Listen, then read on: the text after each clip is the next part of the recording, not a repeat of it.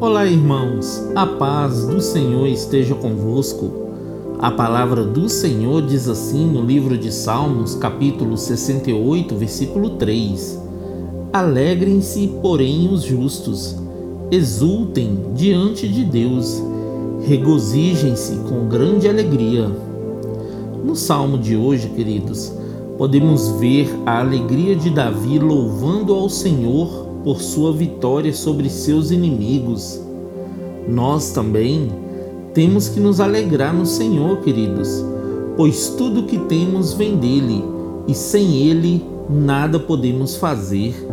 O poder do Senhor prevalece contra todo tipo de situação e oposição. Ele é soberano, queridos, e se move sobre céus e terra Faça como um salmista e exalte ao Senhor Deus, nosso Salvador, que dia após dia suporta as nossas cargas e nos livra da morte. Amém?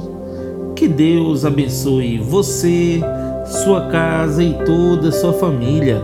E lembre-se sempre, você é muito especial para Deus.